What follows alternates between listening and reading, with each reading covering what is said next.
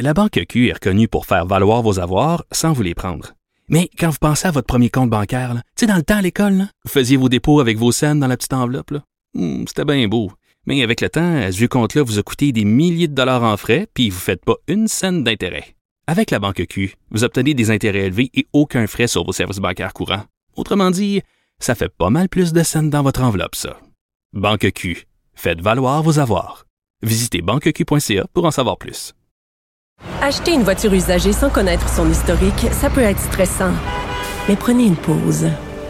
Et procurez-vous un rapport d'historique de véhicule Carfax Canada pour vous éviter du stress inutile. Carfax Canada. Achetez l'esprit tranquille. Mario Dumont et Vincent Dessureau. Un duo aussi populaire que Batman et Robin. Cube Radio. Alors, euh, Box Canada qui se retrouve euh, dans des problèmes parce qu'il y a une lettre qui a été envoyée à différentes instances politiques fédérales. C'est signé par plus d'une centaine d'athlètes euh, qui dénoncent Box Canada. Copie de la lettre a été envoyée aux médias, là, lançant la- le débat public. on va en discuter tout de suite avec Leila Baudouin, boxeuse professionnelle québécoise qui est chez, chez Eye of the Tiger Management, qui est originaire de Témiscouata sur le lac dans le Bas-Saint-Laurent. Bonjour Leila. Allô? Racontez-nous un peu euh, ce que ce que vous avez ce que vous avez reproché à, à Box Canada. Euh, ben en fait, moi, je tiens vraiment à dire que moi, ma situation, c'est vraiment une des moins pires. Euh, c'est quand même très dommage, mais c'est une des moins pires. Je suis pas, je suis pas la seule qui a vécu des choses comme ça, mais il y en a qui ont vécu bien pire que moi, puis je veux juste que vous gardiez ça en tête pendant que je raconte C'est bien de le dire. avec moi. Euh, moi, je suis quelqu'un d'assez fort euh, mentalement. Je veux pas dire que les autres étaient faibles mentalement, mais moi, quand ça fait pas quelque part, je suis du genre, OK, euh, ben, je m'en vais, tout simplement. Puis c'est ça qui s'est passé. Euh, dans le fond, je vous mets en contexte. euh, j'ai gagné les championnats canadiens euh, après trois combats en quatre jours là, que j'ai j'ai j'ai participé aux championnats canadiens qui avaient lieu en Colombie-Britannique à Victoria. On est dans quelle Euh, année là? En, en, avri- en avril 2019. Ok. Donc, euh, je suis couronnée championne canadienne après une année vraiment difficile pour ma part au niveau euh, sur le plan personnel. Je vois ça comme euh, une lumière, un baume sur toute mon année difficile, euh, sur toutes les années précédentes aussi. Euh, je vois ça comme une opportunité de me rendre euh, aux Olympiques. C'est ma porte d'entrée pour finalement être sur l'équipe canadienne, me développer en tant qu'athlète euh, sur l'équipe canadienne, euh, me centraliser à Montréal à l'INS. Donc, c'est là que, que, que le centre de développement est pour les athlètes euh, élites, là, les athlètes excellence. Euh, puis finalement, ben, je je gagne le championnat canadien, je deviens championne.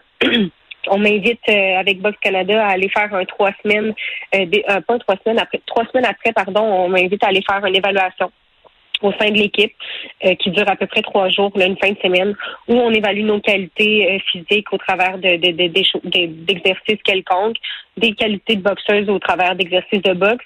Puis par la suite, euh, on avait un, un, un sparring. Donc, euh, j'ai fait cette, cette fin de semaine-là. On nous avait dit que à la suite de cette fin de semaine-là, on, pouvait, on pourrait avoir les résultats de ces, de ces tests-là pour euh, pouvoir se comparer entre nous, comparer avec les autres championnes des autres catégories, euh, etc., etc. J'ai fait la demande d'avoir ces résultats-là parce que je, je semblais avoir d'excellents résultats comparés aux autres.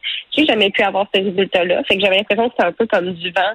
Euh, pour faire comme si nous, ils nous Que, évaluaient. c'était comme du vent ou c'était comme que c'était comme arran- que c'était comme arrangé?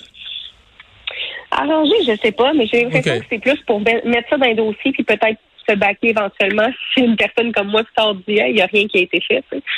Euh, c'est une personne, on parle de Daniel Trépanier ici, qui joue bien ses cartes. Ça fait des années qu'il fait ça. Euh, je sais pas quel plaisir il prend à faire ça, mais bref, pour continuer sur mon histoire, moi, Oui. euh, j'ai fait j'ai fait un sparring euh, après ça le dimanche, la dernière journée. Euh, un sparring avec Caroline Verge, là, qui, qui est plus sur l'équipe maintenant, qui a quitté après les Olympiques, justement à cause de tout ce qui a été dénoncé. Caroline Verge a été longtemps manipulée aussi par Daniel Trépanier, malheureusement. Elle, quand moi, quand je fais du sparring, une séance de sparring, c'est quand on fait un combat, mais d'entraînement, si on veut. On va vraiment, euh, on, notre but, c'est pas d'arracher la tête à l'autre. On est des coéquipiers, on s'entend. Fait quand je demande à faire du sparring avec quelqu'un au Québec, euh, que ce soit à Montréal, que ce soit à Québec, ben mon but, c'est pas de le tuer, c'est pas de l'arracher la tête, c'est de travailler techniquement des choses que j'ai à travailler. Puis, euh, on peut pas faire mal à l'autre. Ben, Caroline, elle, elle a eu comme ordre de la part de Daniel Trépanier de me démolir. Puis pas juste moi, plein d'autres euh, boxeurs avec qui elle a partagé le ring. Elle s'est fait, elle s'est fait montrer à faire du sparring comme ça. Euh, Puis moi, j'arrive dans, dans le coin là-bas, j'avais pas le droit à mon coach, donc j'ai pas de coach. Il y a juste Daniel Trépanier qui est là, qui me donne à peu près pas de directive. Euh, puis je me fais démolir, je me fais faire mal. Puis moi, habituellement, quand que j'envoie une bonne shot à quelqu'un, je fais ouf, c'est excuse, c'est correct. Dans le sparring, on, veut faire attention, mais je trouvais ça spécial qu'elle a continue, tu sais, qu'elle continue pendant que je me faisais démolir. Fait que c'est assez dur mentalement, mais je, je reste là, puis je veux être forte, puis je veux montrer à Daniel Trépanier justement que je suis forte, puis que je veux réussir, puis que je veux être dans l'équipe, tu sais. Puis finalement, après le sparring, je demande à lui parler justement. Puis, euh, puis il m'annonce que ah, à 23 ans, euh, je suis trop vieille pour qu'on me développe, ça vaut pas la peine. Puis moi, j'étais prête à déménager à Montréal, comme je vous dis, pour être développée. Donc, ça me, ça me jette à terre parce que non seulement j'ai 23 ans, je suis super jeune. L'âge à laquelle les, les boxeuses deviennent les meilleures, c'est vers 30-35 ans. On regarde Cat Taylor contre Serrano en fin de semaine, c'est deux filles de 30-35 ans. Euh, ils étaient au sommet de leur art. Donc, euh, c'est juste inconcevable pour moi. Puis d'autant plus que j'étais la plus jeune sur l'équipe. Les autres filles qui étaient près de moi, donc Caroline Vert et Irène Piolet, qui étaient sur l'équipe, avaient entre 30 et 35 ans. Donc vous vous êtes fait montrer un peu la porte de l'équipe. De, de, de OK. Et, c'est pour ça, parce que maintenant, vous avez une, belle carrière en boxe euh, professionnelle, mais donc, est-ce que c'est ça qui vous a poussé là, dans le fond, d'être comme rejeté de la boxe amateur? De la boxe olympique? Oui, mais dans le fond, moi, à la base, j'avais fait une entrevue la même fin de semaine avec RDS. On m'avait demandé est-ce qu'un jour tu aimerais tourner professionnel. J'avais dit jamais de la vie. Parce qu'à ce moment-là, la boxe féminine euh, au niveau professionnel, c'était pas euh, super. Euh, ça commençait à bouger un petit peu. Puis je me disais non, tu sais, il n'y a pas, y a pas d'avenir là-dedans. fait que ça m'intéresse pas. Moi, c'est les Olympiques et tout ça.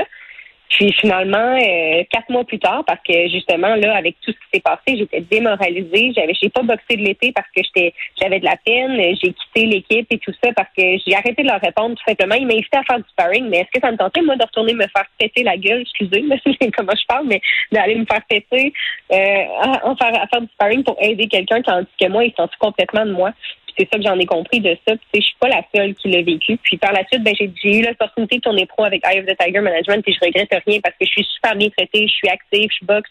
Les, les, femmes actuellement sont mises en lumière. Puis Daniel Trépanier, il l'a déjà ouvertement dit, il s'en fout, il trouve pas que les, les, femmes devraient boxer, euh, il trouve pas que c'est un sport qui est fait pour la femme. Et je trouve ça d'autant plus aberrant que ce soit le directeur de Boxing Canada qui soit à la tête de ça, qui s'occupe de ça, qui a un droit de veto sur tout ce qui se passe au, au sein de Boxing Canada qui croient pas en la boxe féminine. Donc, euh, je reviens à votre premier propos. Vous me dites, vous me racontez tout ça, mais vous me dites que votre situation est moins pire que d'autres. Euh, dans quel sens? Dans quel sens que d'autres auraient vécu quoi? Euh, plus de la, de, la, violence psychologique, sur des longues durées, de la pression, des propos dégradants, c'est quoi? C'est un peu de tout ça. Tu sais, j'ai pas de détails directement parce que la plupart des athlètes ont voulu garder l'anonymat. Puis tu sais, j'explique aussi, c'est que il y en a actuellement qui sont sur l'équipe et qui, qui peuvent pas parler. Parce que quand on signe le contrat pour faire partie de l'équipe canadienne, puis je l'ai devant moi, euh, on signe comme quoi qu'on n'a pas le droit de faire des plaintes, de d'exposer sur les réseaux des réseaux sociaux, de de, de, d'expliquer que Boxing Canada peut nous faire des méfaits ou des choses comme ça. On n'a pas le droit d'en parler. Donc on signe qu'on doit être silencieux, tu sais. Puis, Bizarre ça quand même.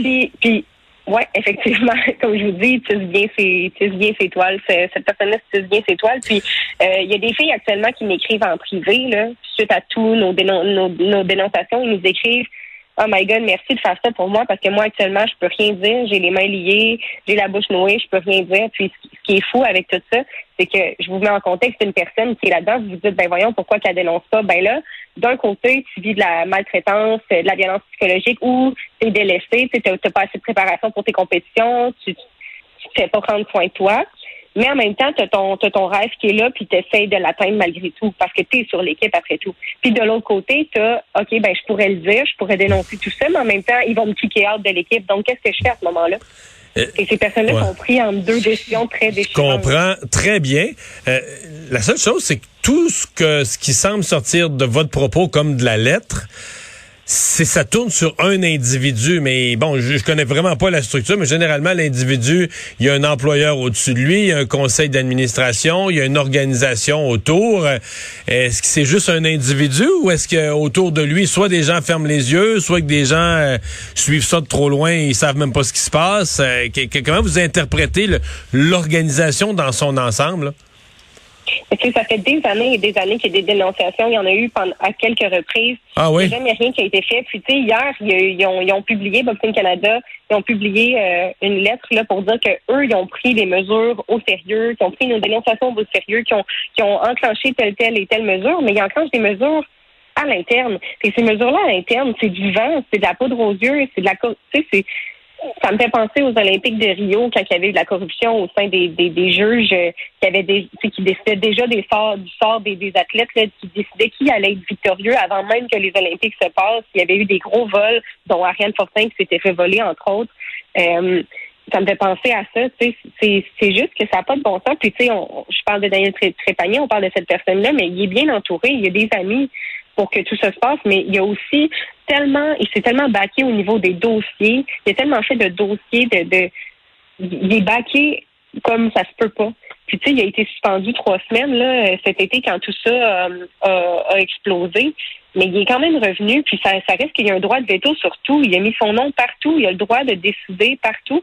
Mais lui, c'est pas un coach, c'est pas un entraîneur. Puis il y a pas, on n'a pas de médaille olympique au Canada en boxe depuis 1996.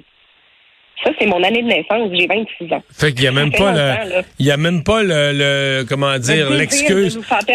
Non, l'excuse de dire au moins c'est un grand gagnant ou il amène l'équipe à la victoire. Il n'y a pas ça non plus. on n'a ni, ni les résultats ni la bonne approche. Eh, comment vous euh, pensez-vous que ce, cette fois-ci, cette sortie-ci, cette lettre-là, euh, c'est euh, c'est celle qui déclenche quelque chose pour vrai? On l'espère. Tu sais, moi, j'aime ça, j'aime ça pas à rien m'attendre dans la vie parce qu'on dirait que je me dis, il va encore sortir un lapin de son chapeau ou je sais pas trop, mais j'espère vraiment, là. Puis, tu sais, je, parlais avec Myriam Da Silva, entre autres, qui fait partie des athlètes, là, qui a subi euh, des, des, des, sorts, puis elle aussi, elle est sortie euh, publiquement. Euh, je parlais avec elle hier, puis je me disais, comment il fait, lui, aujourd'hui? Mais, tu sais, à la base, suis quelqu'un, comme j'ai mentionné ce matin dans une autre entrevue, je suis quelqu'un qui va prôner l'équité. C'est une de mes valeurs les plus importantes. Puis moi, je peux pas concevoir comment un être humain peut se, lever le matin mhm. puis être fier de ce qu'il accomplit à faire ça. Il y a tellement d'athlètes qui ont dénoncé ça. On est plus de 100, comme vous l'avez mentionné. Puis cette personne-là continue. Puis il y a encore des gens qui laissent ça aller. Moi, c'est ça. Mhm. Je comprends mhm. pas. On a juste des rêves, on veut juste performer, on veut représenter notre pays, on veut vivre nos rêves, on fait du sport, on est en santé, on est pour la plupart des bonnes personnes. Je veux dire, pourquoi on fait ça? Puis on n'est pas le seul sport en passant. Votre message est très clair. Dernière question, je change de sujet complètement, mais vous, votre carrière professionnelle, c'est quoi là? Parce que là, ça va assez bien, là. Même très bien, non? Oui, ça va super bien au niveau professionnel. Comme j'ai mentionné, je suis très bien. Euh, c'est quoi la prochaine étape, là? J'ai mon prochain combat le 23 juin au Casino de Montréal. Euh, donc, ça va être mon sixième combat. Puis à date, le bilan est pas pire, là. Euh, j'ai cinq victoires, zéro défaite. J'ai pas perdu depuis 2018, là, en fait, au niveau de mes combats de boxe. C'est ce que je voulais dire. Hey, bonne chance. Merci beaucoup d'avoir été là. au revoir. Leïla Baudouin, boxeuse.